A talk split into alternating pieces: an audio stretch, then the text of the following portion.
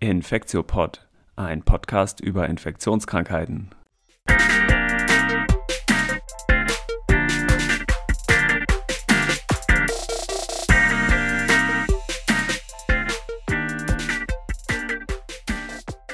So, dann starten wir mal äh, mit der ersten Folge von dem Infektiopod.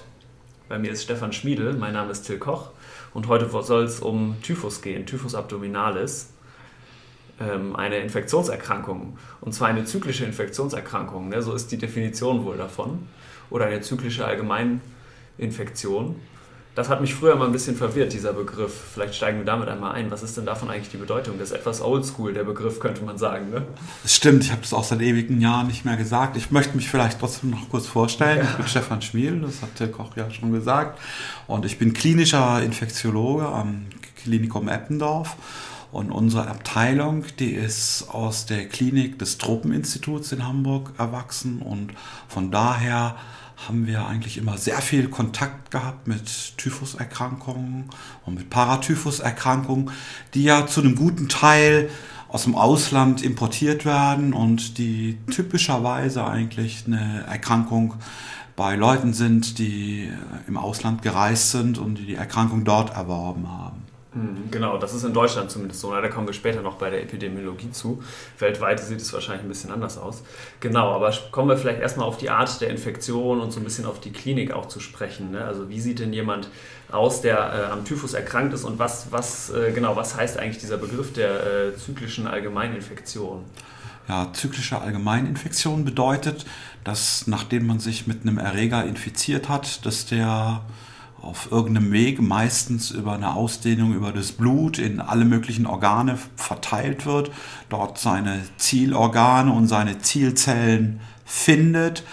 Das sind bei der Typhuserkrankung alle möglichen Epithelzellen und aber auch Lymphozyten und ähm, dort dann seine Krankheit macht. Und warum man das bei Typhus so hervorhebt, dass es eine zyklische Allgemeininfektion ist, ist, weil der gleiche Erreger oder ein Erreger aus dieser Gruppe, nämlich andere Arten von Salmonellen, die machen in aller Regel nur lokale Infektionen, meistens im Darm. Genau, das sind sozusagen die enterischen Salmonellen. Ne? Und damit kommen wir nämlich vielleicht auch schon zum Erreger von dem Typhus abdominalis. Das ist eben die Typhus-Salmonelle. sie heißt verwirrenderweise auch Salmonella enterica, aber eben Serotyp Typhi. Es gibt auch noch Paratyphus, verschiedene Formen.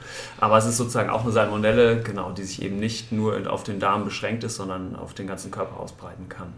Und im Englischen sagt man so auch so King of Salmonella oder auch vielleicht könnte man das übersetzen mit der Super Salmonelle, weil sie eben äh, einige Pathogenitätsfaktoren hat, die sie dazu, die das ermöglicht, sich auf den ganzen Körper auszubreiten.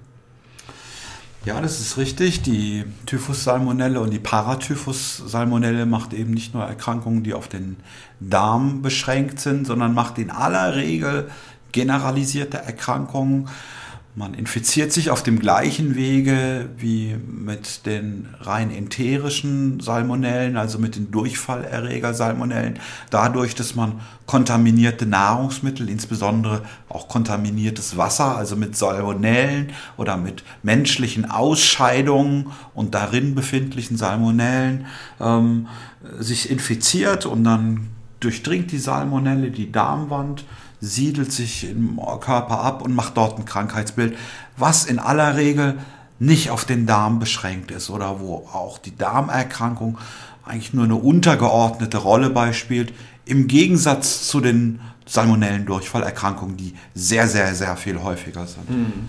Und äh, wenn wir jetzt nochmal bei dem Infektionsweg bleiben, äh, ich habe äh, gelesen, dass die Infektionsdosis sehr hoch ist für die Salmonellen, weil die überhaupt nicht säureresistent sind. Das heißt, man braucht sowas wie 10 Millionen Keime eigentlich, um sich richtig zu infizieren. Das heißt, das Wasser oder die Lebensmittel müssen schon einigermaßen dreckig sein. Es reicht nicht sozusagen kleinste Spuren. Das ist bei anderen bakteriellen ähm, ja, Durchfallerkrankungen, Campylobacter, Shigellen sicherlich anders. Da braucht man sehr viel weniger. Da braucht man vielleicht 100 oder 500.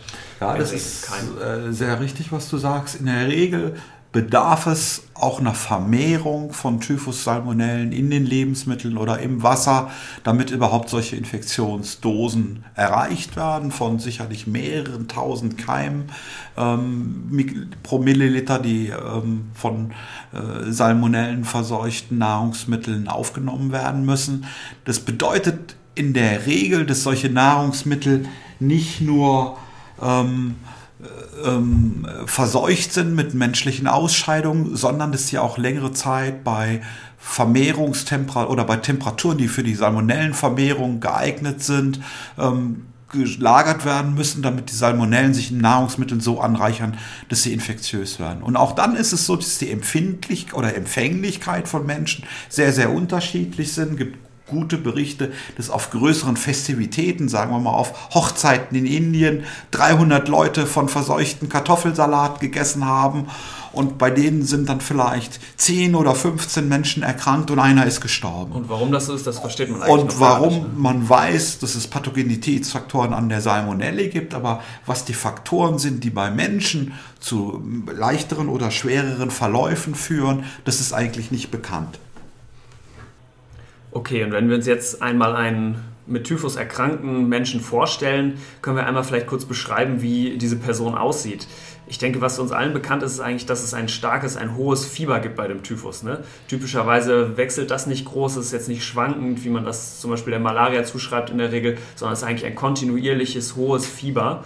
Und ähm, Typhus heißt ja, ähm, ja auch Umnebelung ähm, und dementsprechend sozusagen geht es auch mit neurologischen Symptomen einher. Ne? Also vor allem so einer Somnolenz, also einer deutlichen neurologischen Veränderung innerhalb von relativ kurzer Zeit. Ja, du sprichst mehrere Dinge an, die äh, von denen man sagt, die seien bei Typhus typisch. Die sehen wir häufig aber gar nicht so. Ich will da vielleicht im Einzelnen drauf eingehen. Also zum einen ist es so ein Vorurteil, was ich sowohl bei Medizinstudenten als auch bei Ärzten immer wieder finde, ist, dass Typhus eine gastrointestinale Erkrankung ist und mit Durchfällen einhergeht. Mhm.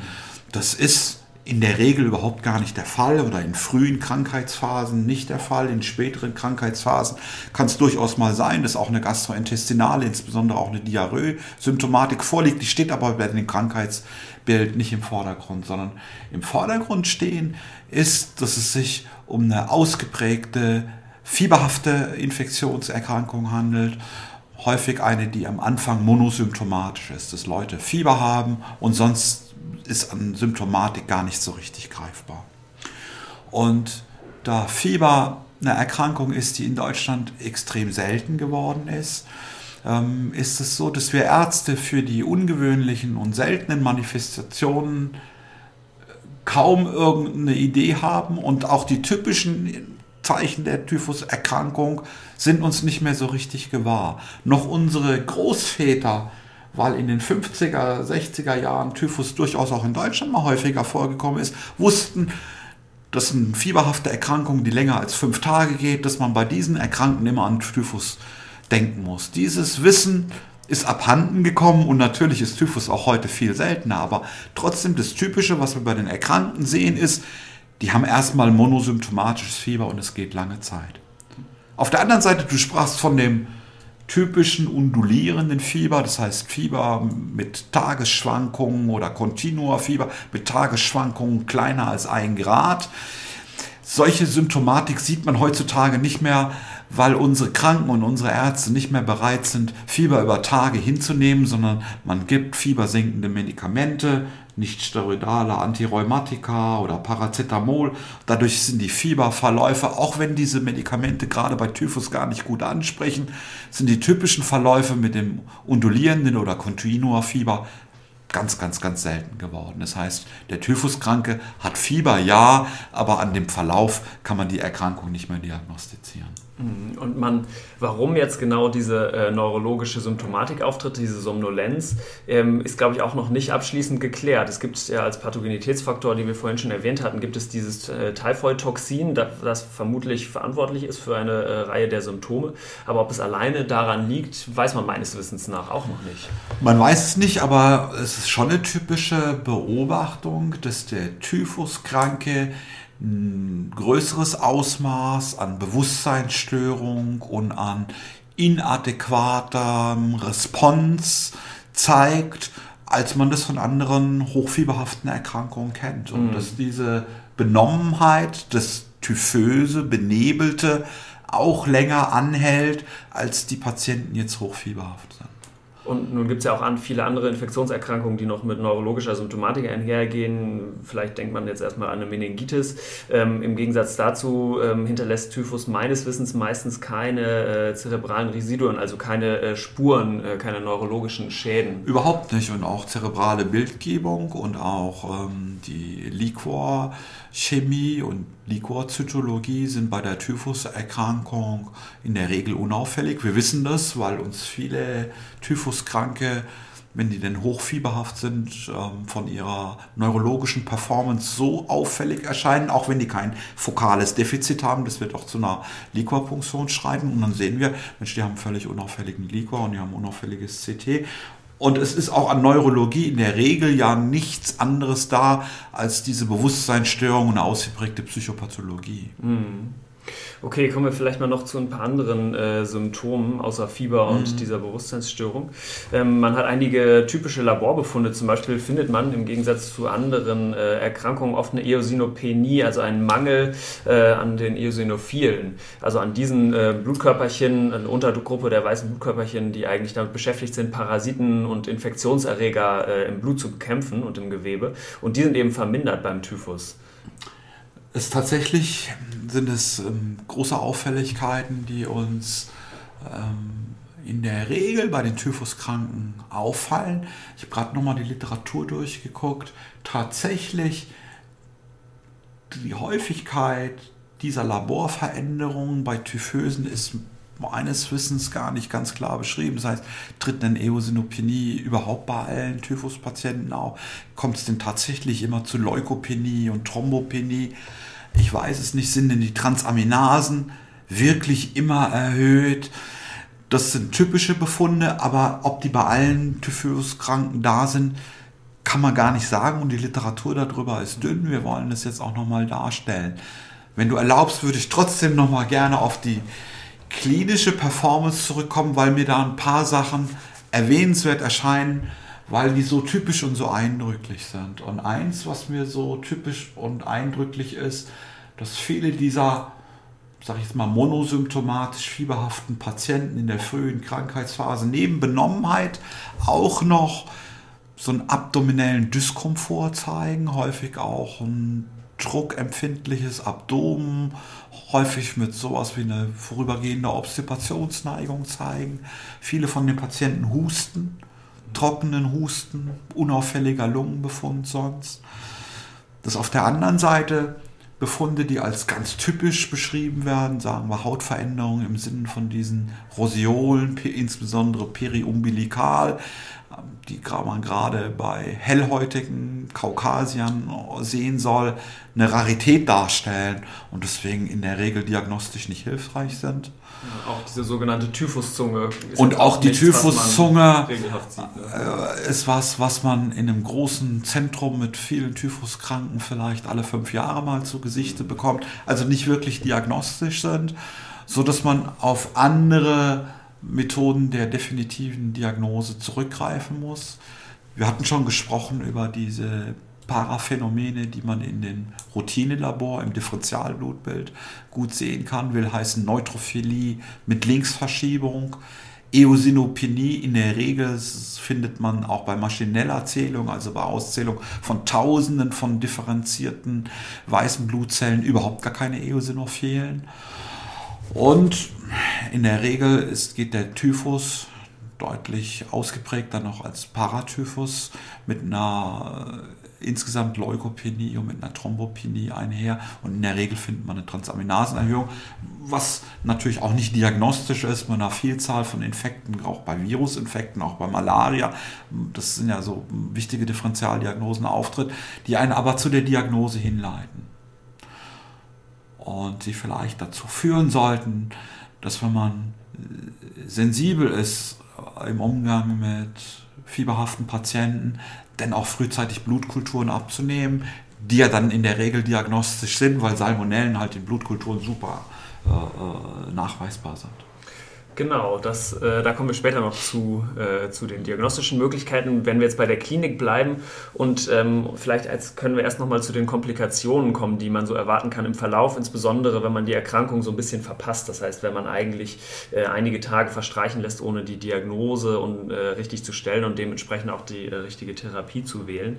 Ähm, ich habe mir das immer so gemerkt, dass das, das, entspricht ja im Wesentlichen einer weiteren Ausbreitung auf noch mehr äh, Organe des Erregers. Also wenn er sich zum Beispiel, wenn er zum Beispiel noch Knochen befällt, wenn er noch äh, das Herz befällt, also ein Endokard, ähm, oder wenn er ähm, noch seinerseits die Hirnhäute nochmal, also eine Meningitis ähm, befällt. Das sind alles äh, Komplikationen, die auftreten können und die sicherlich die Prognose dann auch massiv verschlechtern, äh, wenn sie vorkommen. Sind, ist das denn eigentlich häufig, dass wir wirklich eine zum Beispiel durch die Salmonellen verursachte Meningitis dann sekundär noch sehen? Oder finden wir die in der Regel vorher, bevor, wir das, dieses, bevor es zu diesen Komplikationen kommt?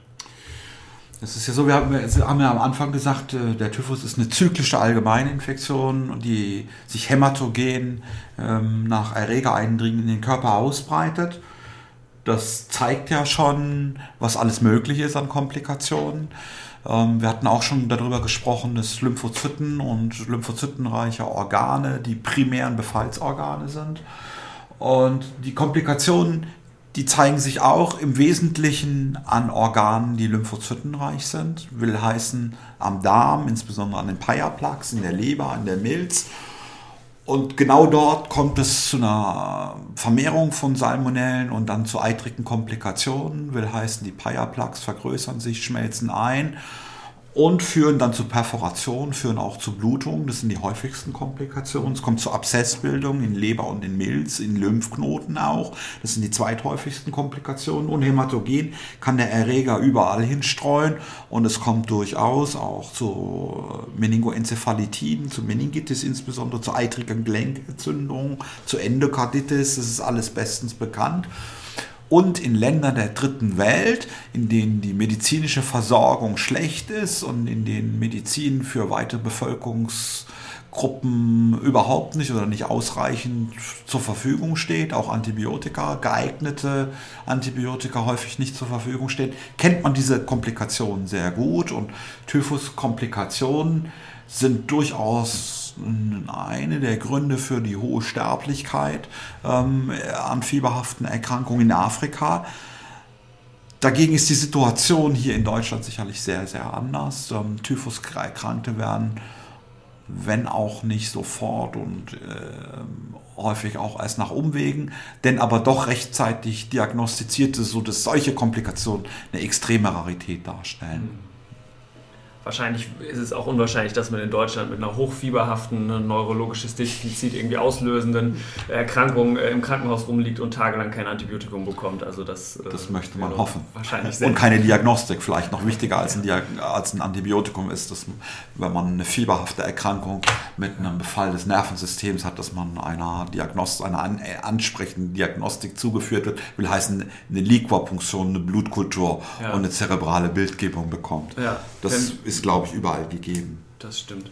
Wenn wir dabei sind, dann machen wir doch einfach gleich mit der Diagnostik vielleicht weiter. Ähm, du hast gerade schon die Blutkulturen angesprochen. Das ist, glaube ich, das Zentrale, was man sich für die Diagnostik des Typhus merken äh, muss. Oft ist es ja so, dass wir eigentlich bei Blutkulturen ähm, es sich eher so verhält, dass man eigentlich mehrere abnehmen sollte, weil der Erreger vielleicht gar nicht so gut anwächst oder weil manche Erreger auch sehr lange brauchen, bis sie in der Blutkultur anwachsen. Und das ist ja bei dem Typhus eigentlich äh, radikal anders. Die Typhus-Salmonelle wächst ja sehr gut in der Regel innerhalb von 24 Stunden Stunden äh, im Blut. Und deswegen ist die äh, Blutkultur hier eigentlich vor, noch vor anderen Methoden wie jetzt PCR oder gar Serologie ist eigentlich komplett zu vernachlässigen. Das heißt aber, die Blutkultur ist eigentlich die Methode der Wahl, ne, um den Typhus zu diagnostizieren. Absolut, das ist vielleicht das Wichtigste, was man sich zur Typhusdiagnostik merken muss, ist, ähm, dass wenn man Typhus diagnostizieren will, und das ist auf jeden Fall wünschenswert, das zu machen, Nämlich deswegen, weil Typhus eine von den bakteriellen Infektionen ist, die auch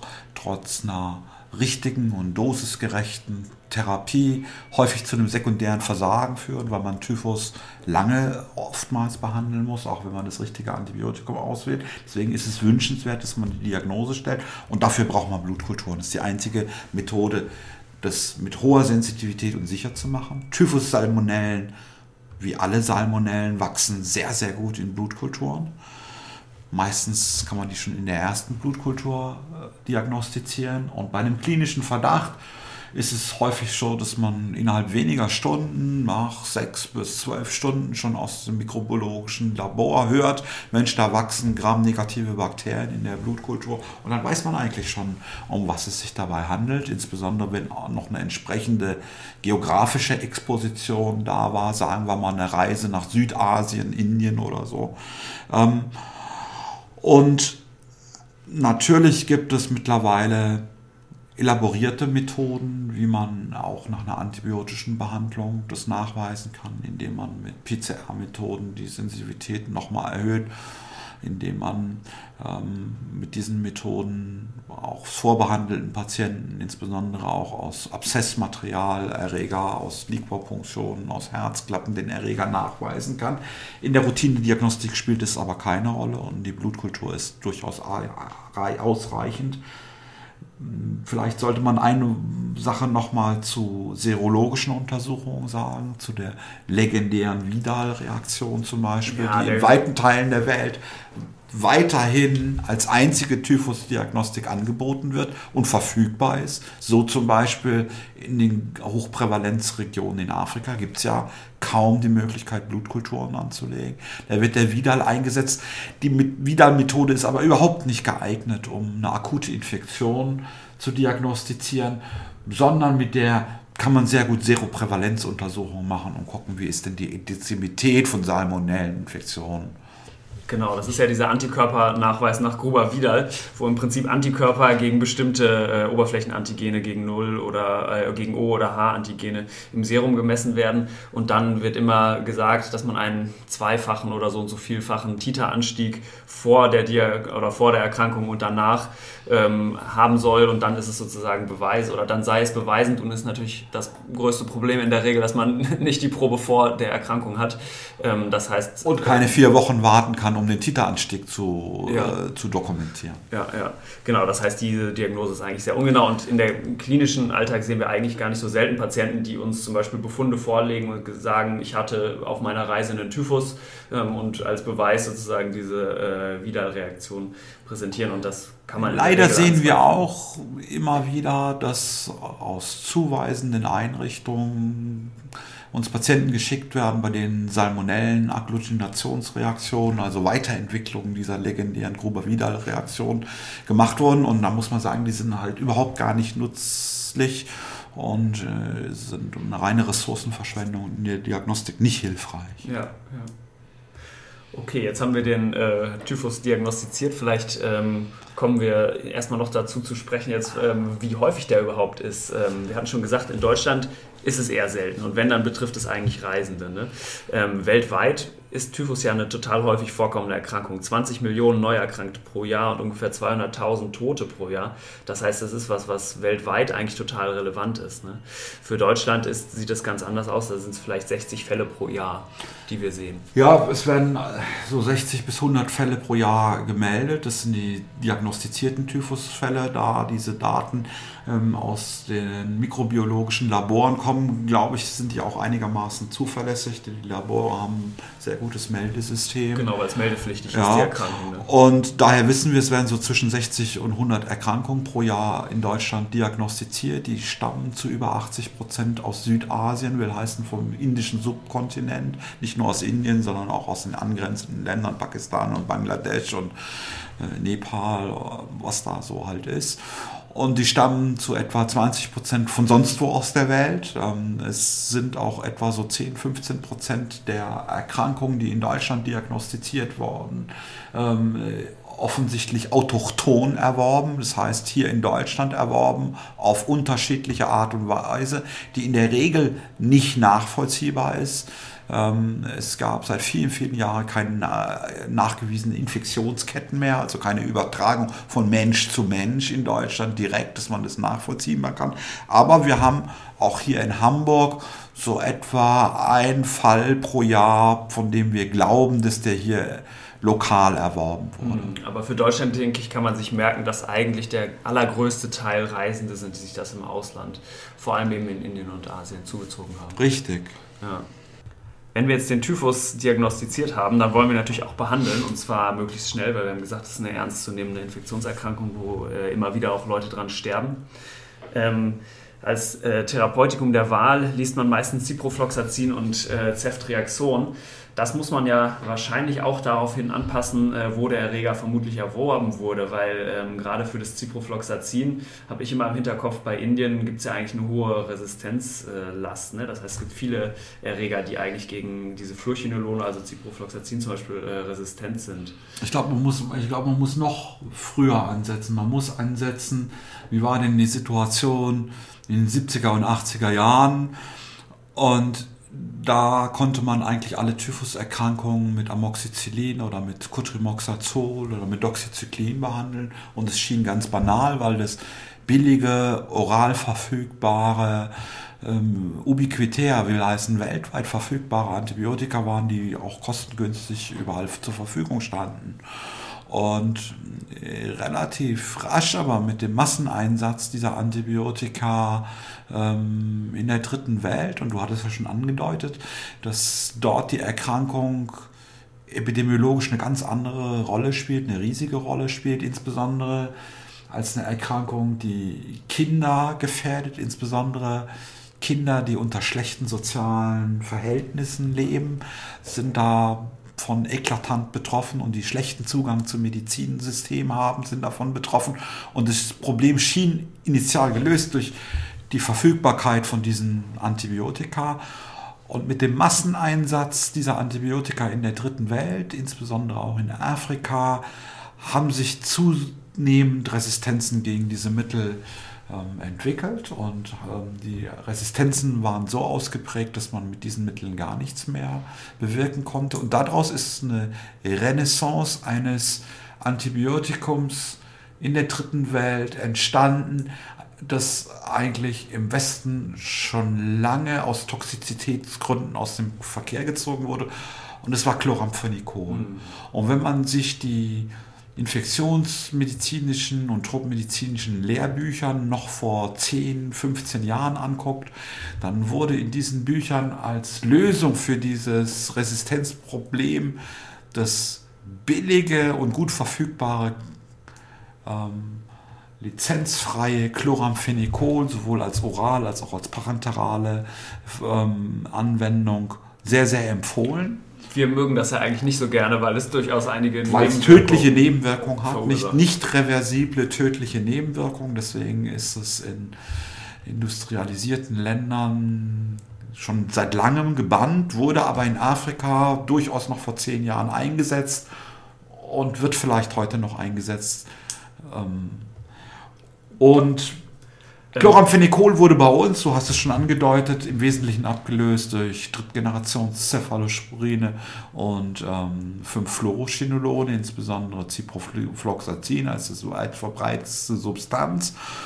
Und auch das hat lange Jahre gut funktioniert, bis so etwa vor zehn Jahren aus Indien kommt, was ja heute eins der Hauptverbreitungsgebiete für äh, septische Salmonellenerkrankungen ist, auch dort Resistenzen äh, zunehmend zu verzeichnen waren. Mhm. Zunächst gegen Ciprofloxacin, wegen der guten auch oralen Verfügbarkeit, en masse dort genutzt und später auch gegen Drittgenerations-Cephalosporine wie Ceftriaxon. Ja. Pathogenetisch äh, oder pathophysiologisch ist es ja eigentlich auch verständlich, dass sich diese Salmonelle, die sich extrem schnell ähm, repliziert, also die sehr schnell wächst, ähm, dass die sozusagen auch schnell einen schnellen Generationswechsel durchmachend ähm, sich eben auch schnell Resistenzen akquirieren kann gegen verschiedene Antibiotika, ne? anders als andere Erreger, die vielleicht sehr langsam nur wachsen. Ja, und das ist ein Faktor. Ein anderer wichtiger Faktor ist, dass ähm, die Reservoire von den Salmonellen, intrazelluläre Salmonellen in den Lymphozyten durch Antibiotika offensichtlich auch so schlecht erreicht werden, dass die dort trotz einer fünf, sieben, zehntägigen antibiotischen Therapie, die prinzipiell auf den Erregerstamm empfindlich ist, trotzdem Keime persistieren können, die dann natürlich leichter Resistenzen erwerben können. Und deswegen ist eben eine lange Durchführung von so einer Antibiotikatherapie in der Regel ja über mindestens zwei Wochen eigentlich auch äh, notwendig. Ne? Und ähm, beim Reservoir ist es vielleicht auch noch ganz interessant zu sagen, für den Typhus ist ja der Mensch eigentlich das einzige Reservoir. Das ist jetzt nicht so, dass es noch ganz viele Tiere gibt, die äh, auch die Typhus-Salmonellen in sich tragen. Im Gegensatz zu den Durchfall-Salmonellen ist es tatsächlich so, dass beim Typhus und beim Paratyphus der Mensch der ein, einzige Wirtstier ist, sodass letztlich eine Mensch- und Mensch-Infektionskette bestehen muss, damit diese Infektion weitergetragen wird. Ja, ja. Das ist eine epidemiologische Besonderheit, die einen auch nicht so richtig verstehen lässt, warum in vielen Ländern die Ausrottung der Typhuserkrankung so schwierig ist. Sozusagen im Wesentlichen sind es keine medizintherapeutischen Bedingungen, die so schwierig sind, sondern im Wesentlichen sind es Basishygienebedingungen und Kanalisation und soziale Bedingungen, die das ja ein soziales Problem, so kann man sagen, wie so viele ja, Infektionserkrankungen. Ja, ja, ne? Damit kommen wir nämlich eigentlich auch schon direkt zur Prävention, weil äh, Trinkwasserhygiene und äh, Nahrungsmittelhygiene ist sicherlich die Hauptpräventionsmaßnahme, äh, die man äh, machen kann, sowohl als Reisender, ähm, aber natürlich auch, wenn man längere Zeit in, einem, in einer Region lebt. Das heißt, man muss einfach aufpassen, dass das, was man isst, was man trinkt, nicht äh, mit Fäkalien verunreinigt ist. Und das ist natürlich für viele Leute schwierig. Es ist für viele Leute in den Endemiegebieten sicherlich schwierig zu erreichen, an sauberes Trinkwasser und an hygienisch unbedenkliche Ernährung zu kommen. Es ist für Reisende ist die Hürde jetzt nicht so groß, sich vor bakteriellen Infektionserkrankungen zu schützen. Wir wissen, dass sich Reisende schnell an nahrungsmittelübertragbaren Erkrankungen infizieren. Das muss gerade aber bei den Typhus, Salmonellen, Nosen nicht so sein, weil man halt eine relativ hohe Infektionsdosis braucht und weil man sich relativ leicht davor schützen kann. Ich meine, wenn man äh, die üblichen Hygienevorschriften bedenkt, wird man sicherlich keine Typhuserkrankung während einer Reise kriegen, auch nicht während einer Indienreise. Ja, ja. Als letztes ähm, Prävention müssen wir aber trotzdem noch auf die Impfungen zu sprechen kommen. Typhusimpfung ist so in der Reisemedizin eigentlich ja, keine ganz seltene Impfung. Es gibt ja zwei verschiedene Impfungen, einmal einen oralen Impfstoff und einen intramuskulär geimpften. Ähm, und die sind beide, so habe ich es mir mal gemerkt, eigentlich nicht besonders gut, muss man sagen. Das heißt, sie haben keine hundertprozentigen Schutz vom Typhus, sondern vielleicht im Idealfall so einen 80-prozentigen Schutz, was einen ja, im Vergleich zu anderen Impfungen eigentlich nicht komplett zufriedenstellen kann. Aber sie sind das Beste, was wir haben. Ne? Ja, es gibt zwei verschiedene Impfstrategien, du hast es schon angesprochen. Es gibt einmal die Möglichkeit, über eine orale Impfung, also über eine Kapsel, die man schluckt, sich mit lebenden, abgeschwächten Typhuserregern eine Immunität aufzubauen. Vorteil dieser Strategie ist, dass man auch eine stabile Darmimmunität bekommt, auch eine gewisse Kreuzaktivität dies, durch diese Impfung gegenüber Durchfallsalmonellen und gegenüber Paratyphus-Salmonellen erhält. Nachteil dieser Impfung ist sicherlich, dass man insgesamt drei solche Dosen von Typhus-Salmonellen zu sich nehmen muss im Abstand von einiger Zeit. Das ist Interaktionen sowohl mit Malaria, Prophylaxe-Medikamenten als auch mit Antibiotika gibt. Und du sprachst es schon an und es trifft für beide Impfstoffe zu, dass die Immunität, die durch diese Impfungen erzeugt wird, nicht sonderlich gut ist, weder langanhaltend noch äh, sonderlich effektive Immunität vorliegt. Die Schutzwirkungen, die für Reisende errechnet wurden, scheinen äh, so etwa bei 50-prozentiger Reduktion von Typhus-Episoden zu sein, wenn man denn exponiert ist, was für eine Impfung nicht sonderlich zufriedenstellend ist, nicht, muss man sagen. Eine, insbesondere wenn man bedenkt, dass Typhus ja auch eine gut behandelbare, mh, gelegentlich sogar selbstlimitierende Erkrankung ist. Mhm. Die andere Impfstrategie ist, dass man eine parenterale Impfung, also eine durch die Haut in den Muskel gespritzte Impfung bekommt. Vorteil dieser Impfung ist sicherlich, dass es eine Einmalimpfung ist. Ähm, Vorteil ist sicherlich auch, dass man mit dieser einen Impfung ähm, die ganze Impfdose sicher appliziert hat. Auch diese Impfung hat eine begrenzte Schutzwirkung. Sie wirkt nicht auf andere Salmonellenarten, also nicht auf Paratyphus. Das heißt also aus unserer Sicht ähm, muss, müssen wirklich nicht alle Reisende so eine Typhusimpfung sich zuziehen, sondern vor allem eigentlich Reisende, die unter einfachsten Bedingungen jetzt zum Beispiel durch Indien, durch Südostasien reisen. Das würden wir so sagen. Ich glaube, für andere Reisende ist das Risiko einer Typhuserkrankung zum einen gering, zum anderen sind natürlich für uns in unserem Setting die Behandlungsmöglichkeiten für Typhus extrem gut und niemand muss daran großen Schaden nehmen. Super. Und wenn wir jetzt ähm, unsere Patientinnen und unseren Patienten ähm, Typhus diagnostiziert haben, das erfolgreich äh, behandelt haben, ähm, dann ist es ja auch nicht ganz gesagt, dass man wirklich nie wieder in seinem Leben etwas äh, mit Typhus zu tun hat. Denn erstens äh, bildet sich keine richtige äh, Immunität heraus und zweitens gibt es ja auch noch die Dauerausscheider. Was ist denn damit gemeint? Also zum einen muss man sagen, die durchgemachte Typhuserkrankung hinterlässt nur eine schlechte Immunität. Das heißt, man ist nach kurzer Zeit wieder voll empfänglich für eine erneute Typhuserkrankung. Zum anderen gibt es auch nach einer primär erfolgreichen Therapie so in etwa 10 bis 15 Prozent der Fälle Rezidive, das heißt persistierende Erreger führen zu einer erneuten Erkrankung. Das passiert insbesondere, wenn man kürzere Therapiezyklen wählt und es ist ja die ideale Behandlungsdauer ist ja in Wirklichkeit nicht sicher etabliert.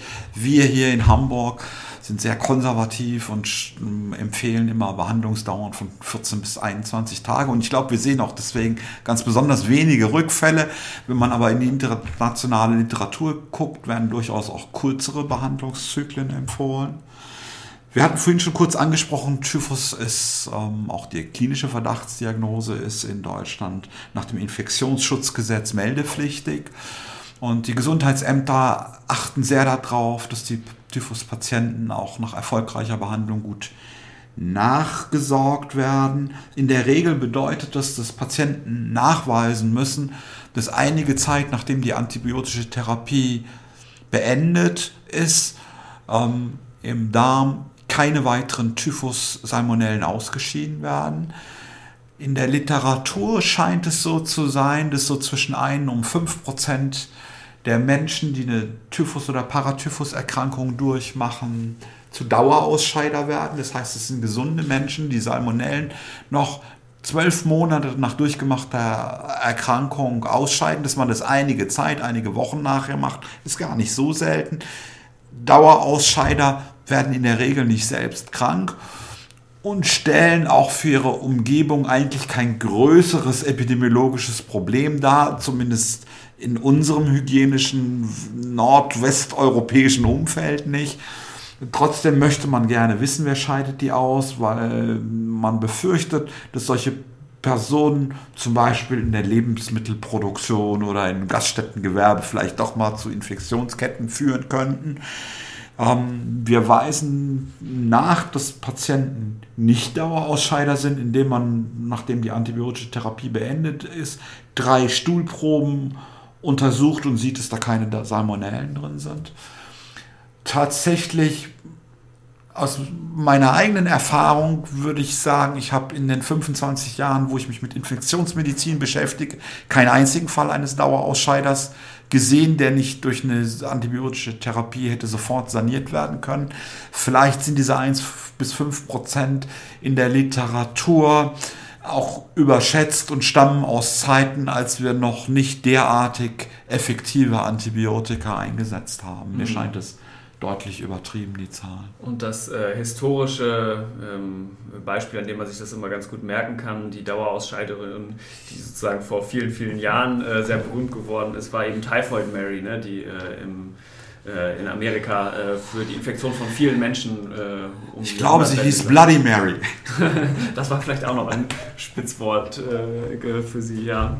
Äh, genau, und das ist so ein bisschen eine sprichwörtliche äh, historische Figur, die tatsächlich ähm, sehr viele Menschen noch angesteckt hat als Dauerausscheiderung. Ja, und es ist tatsächlich so, ähm, dass wenn man die Literatur durchguckt, muss man sagen, waren fast ausschließlich Frauen betroffen oder Mädchen auch, also das weibliche Geschlecht schien eine Neigung zu haben, ähm, zu Dauerausscheidern zu werden.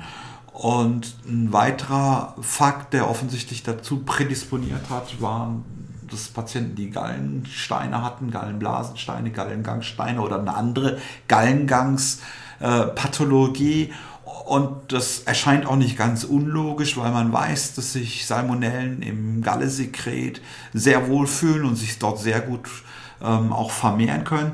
Und in den alten Zeiten, als noch keine hochwirksamen Antibiotika zur Verfügung standen, man durchaus bei Leuten, die anderweitig nicht zu sanieren waren, sich zu heroischen Eingriffen an den Gallenwegen hingerissen sah, eine Praktik, die heutzutage meines Wissens nicht mehr erforderlich ist. Mhm ich glaube, wir hatten noch gar nicht gesprochen, wenn ich das jetzt nochmal hier anhängen darf. Vielleicht muss es an einer anderen Stelle eingefügt werden. Was macht man eigentlich mit den Patienten, die tatsächlich hochresistente Salmonellen haben? Und wir wissen ja mittlerweile, dass aus Asien, nicht nur aus Indien, sondern auch aus Südostasien, insbesondere Thailand, kommt multiresistente Salmonellen gar nicht so selten sind und in einem Ausmaße zunehmen, dass man zum Beispiel für Patienten, die aus Südasien kommen, also vom indischen Subkontinent, für Fluorochinolone eigentlich nicht mehr als Medikamente der ersten Wahl einsetzen sollte.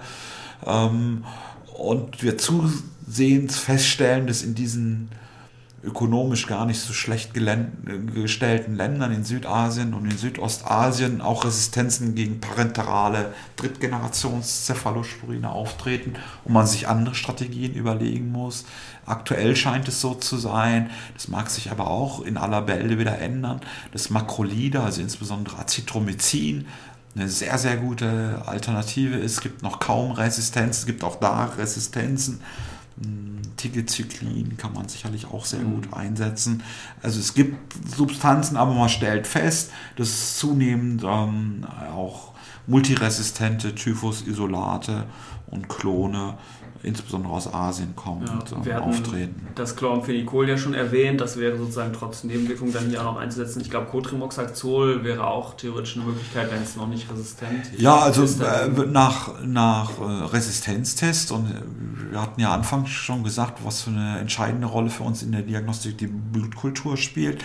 Wenn man dann äh, den Erreger isoliert hat und eine Resistenz hat, kann man natürlich diese gut verträglichen billigen, sehr wirksamen Mittel, wenn die weiterhin sensibel sind, sehr gut einsetzen. Und Cotrimoxazol ist sicherlich eine hervorragend geeignete Substanz, weil auch sehr gut bioverfügbar, sehr gut ähm, gastrointestinal tolerabel. Auch Ciprofloxacin, wenn es noch wirksam ist, ist es ein Medikament, was sicherlich sehr gut eingesetzt werden kann. Ja, ja. Super, ich glaube, dann haben wir das Wichtigste zum Typhus besprochen. Ähm, mir fällt erstmal nichts mehr ein. Vielleicht grenzen wir es als letztes noch einmal ab zu dem englischen Wort Typhus oder auch äh, Typhus Fever. Das ist nämlich was anderes, ähm, weil die Typhuserkrankung, Typhus abdominalis, die wir jetzt besprochen haben, auf Englisch ja Typhoid Fever heißt. Das sorgt immer für ein bisschen Verwirrung. Ja, also die Verwirrung geht ja noch weiter. Ich weiß gar nicht, ob man es besprechen sollte, weil wenn man die beiden Sachen zusammenwirft, dann wird es ja eigentlich noch mehr verwirren. Also im Englischen heißt der Typhus abdominalis, der heißt Typhoid Fever oder häufig heißt er auch Enteric Fever. In Unterscheidung dazu spricht man im Deutschen von enterischen Salmonellen, von den Salmonellen, die eben kein Typhus machen. Und wenn man im Englischen von Typhus spricht, dann meint man nicht etwa den Typhus abdominalis oder die Salmonellenerkrankung, sondern man meint durch Rikettchen ausgelöste, ebenfalls zyklische Allgemeininfektionen, wie zum Beispiel die Zeckenbissfieber. Genau, und da ist ja ein Beispiel, zum Beispiel das Flex, Fleckfieber oder früher dieses Kriegspest. Ne? Ganz andere Erreger, ganz andere Diagnostik, ganz andere Therapie, kann man eigentlich Immerhin sagen. beides fieberhafte Allgemeinerkrankungen. Damit sind wir wieder am Anfang, das stimmt. Gut, gut, jetzt haben wir es auch noch abgegrenzt. Ja, das ist doch super, das war die äh, erste Folge von dem Infektiopod. Wenn es äh, Anmerkungen oder Kritik gibt, kann man das an die hoffentlich bald verfügbare E-Mail-Adresse in info.infektiopod.de schicken. Ähm, Stefan, hast du noch was zu sagen? Nee, ich wollte vielleicht noch eine ganz kurze Zusammenfassung geben. Das ist super, ja. Und das sagen, was mir an der klinischen Management-Strategien vielleicht am wichtigsten erscheint. Einmal die Erscheinungsform ist, Typhus ist in der Regel eine monosymptomatisches Fieber. In der Regel ist es so, dass Typhuserkrankung schon einige Tage krank sind. Ein Typusverdacht sollte bei Erkrankten dann aufkommen, wenn jemand länger als drei bis fünf Tage fiebert und die Ursache unklar bleibt. Insbesondere wenn er in dem Typhus-Endemiegebiet war. Will heißen, zumindest in der dritten Welt, aber ganz schwerpunktmäßig in Südasien und Südostasien. Ähm, mir scheint wichtig, dass wenn man ein unklares Fieber vor sich hat, was länger als drei Tage geht, dass man unbedingt Blutkulturen abnimmt und dass man diese Erkrank auf diese Erkrankung äh, fokussiert, wenn man solche Kranken vor sich sieht. Ja. Vielleicht auch noch wichtig zu wissen, die Blutkultur, die ich abnehme, ich muss es gar nicht unbedingt speziell draufschreiben, dass ich nach Typhus suche. Das ist ja bei einigen Infektionserkrankungen so, dass ich das sozusagen speziell anfordern muss in der Blutkultur. Das ist bei dem Typhus eigentlich nicht so. Da nehme ich einfach Blutkulturen ab und bitte um Testungen auf Erreger und Resistenzen zum Beispiel und dann wachsen die und werden dann ja auch immer erkannt von den Mikrobioten. Das ist ein gutes Schlusswort. Super, alles klar. Vielen Dank. So, danke. Tschüss. Die Shownotes und alle aktuellen Episoden findet ihr immer unter www.infectiopod.de.